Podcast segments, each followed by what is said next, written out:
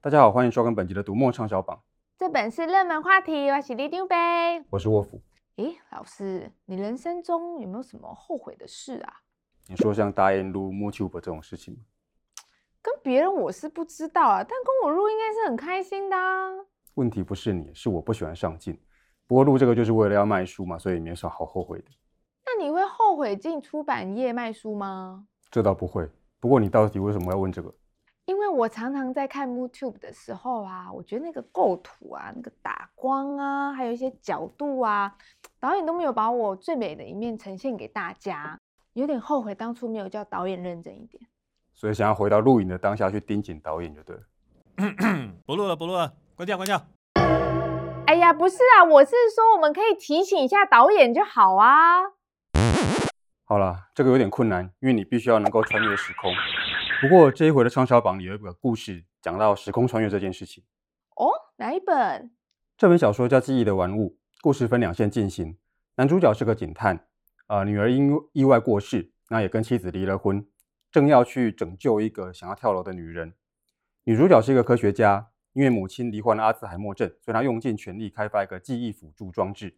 男女主角互不相识，职业天差地远，而且这两条故事线还发生在不同的时空。不过后面居然奇妙的交汇在一起。不同时空？那这样他们要怎么交汇在一起啊？这就和你刚提到的回到特定时点去解决遗憾有关。作者布莱克·克劳奇的手法相当有创意，在这边先不爆雷，你自己去看。克劳奇是个充满奇思妙想的鬼才小说家。他上一本书《人生副本》也非常好看。主角晚上出去跟朋友喝杯酒，出门前还答应老婆跟孩子说要买冰淇淋回来一起吃。就路上遇到意外，他设法回到家之后，发现不太对劲。他的家的装潢变了，家具变了，而且他没有老婆，也没有小孩。啊？难道是在遇到意外之后把他脑子搞坏了吗？没这么简单。克劳奇的发想充满创意，就算你本来预料到，呃，故事要怎么发展，故事看起来也的确要那样做。但是在最后一刻，他总会变出新花样。其实这次畅销榜里面的小说蛮多的，尤其是日系的小说。哦，日系小说，那一定有畅销天王东野圭吾吧？没错，东野圭吾的新书《沉默的游行》被日本书店称为集大成之作，超越《嫌疑犯 X 的现身》，所以读者十分捧场。重新出版的经典《绑架游戏》也在畅销榜中。另一个日本推理女神宫部美幸推出了新作《没有昨日就没有明天》。主角是大家熟悉的小人物山村三郎，也相当受到读者欢迎。山村三郎，我记得，我记得之前你在讲日本推理团体大吉攻的时候，有说过他就是那种嗯，特别容易看出真相的边缘人，对不对？不错嘛，你居然记得。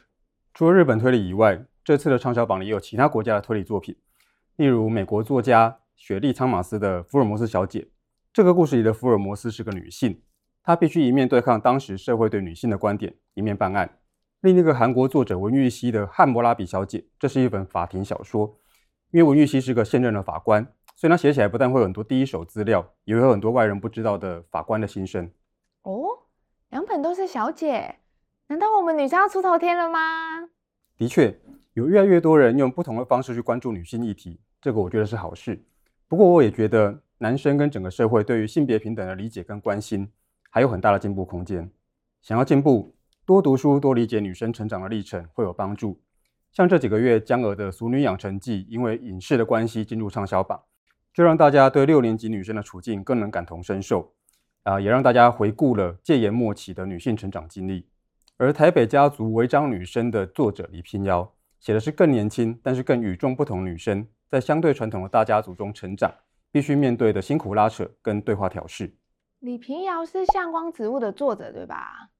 我觉得他的文字蛮温暖的，我很喜欢。哎，这回畅销榜的小说和文学作品比较多，也出现了几本跟以往比较不同的主题，像是日本小说《和者》，得过直木赏，也已经拍成电影，讲述大学毕业生在就职的时候一心想要讨面试官的欢心，而逐渐丧失自己的过程。另外一本日本小说《我要准时下班》，讲的则是现代社会里工作和生活失衡的问题。老师啊，这样听起来进榜的小说好像真的蛮多的诶。过去畅销榜好像大部分都是反映时事的书，这回还是很多反映时事的书啊。出生于一九一八年的革命者史明欧吉桑，在今年的九月二十号过世了。他是台湾独立运动的前辈，也是作家跟历史学家。他的著作《台湾人四百年史》啊、是认识台湾历史相当重要的作品，也鼓舞了好几个世代的青年。但是因为内容对国民党多有批评，所以在戒严时代这本书是禁书。啊，认识台湾历史的书也要禁？那现在还找得到这本书吗？台湾人四百年史是一大套的精装书，实体书现在不太好找。幸好神明欧基上改写了一个简明版，搭配插图，出版了简明《台湾人四百年史》图文精华版，也出了电子书。这个简明版这次就出现在畅销榜中。史明欧基上他活了一百多岁，简直就是历史的见证人啊！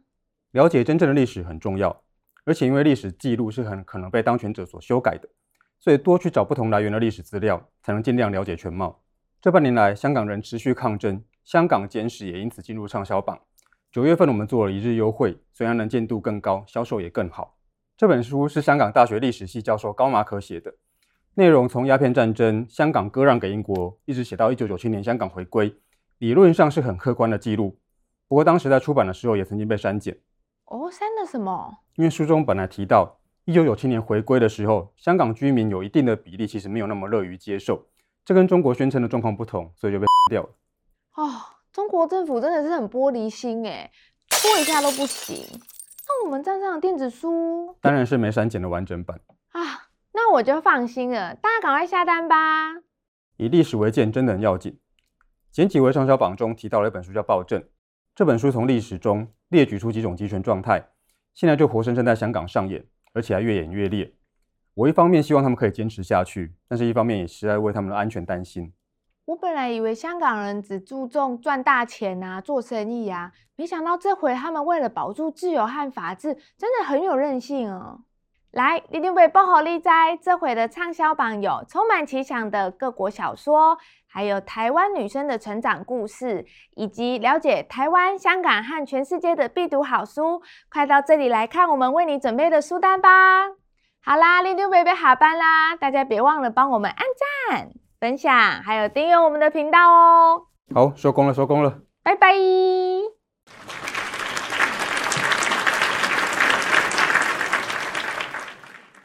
老师，听了这次的书单，我打算要准时下班。好啊，你下班要做什么？